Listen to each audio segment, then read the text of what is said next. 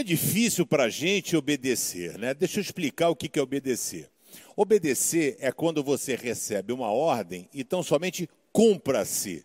Você faz sem questionamento. Obedecer não é quando a pessoa diz, olha, faz isso, e você fica, não, mas será que não seria melhor? Aí a pessoa está perguntando, pedindo uma opinião ou dando uma sugestão. Mas uma ordem, ela é para ser obedecida. E nós temos hoje uma certa resistência a obedecer de prontidão. E aí a gente pega alguns exemplos sensacionais ah, no livro de Gênesis, né? Por exemplo, Deus pede às vezes coisas absurdas, porque ele tem um projeto e um plano para a nossa vida. Ele chega e pega um homem chamado Noé, que a Bíblia diz que ele era justo, um cara correto, em tudo ele honrava Deus com a sua forma de ser, e Deus pega então e fala: "Cara, eu vou interferir na humanidade, eu vou mandar um dilúvio, né? Vou fazer com que as águas subam e você vai construir uma arca." A um barco no meio do deserto. Quer dizer, uma ordem confusa.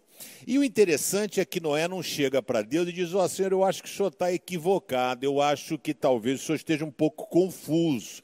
Eu acho que o senhor não está ligado, que aqui não chove muito, a gente está no meio do deserto, mas Deus sempre testa o grau da nossa obediência, que isso corresponde também à dependência, à confiança que nós temos em Deus.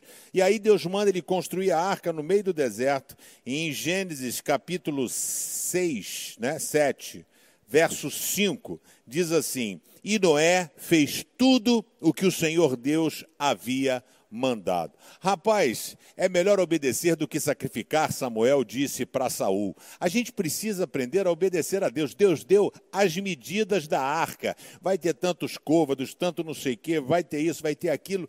E sabe quantas vezes Noé colocou em dúvida a palavra de Deus? Quantas vezes Noé perguntou? Nenhuma. Por isso que o texto diz: em tudo, é, é, Noé obedeceu a Deus e fez aquilo que ele tinha mandado.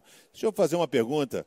Você tem obedecido a Deus como deve? Ou você é um eterno questionador das coisas? Deus a gente não questiona, Deus a gente obedece.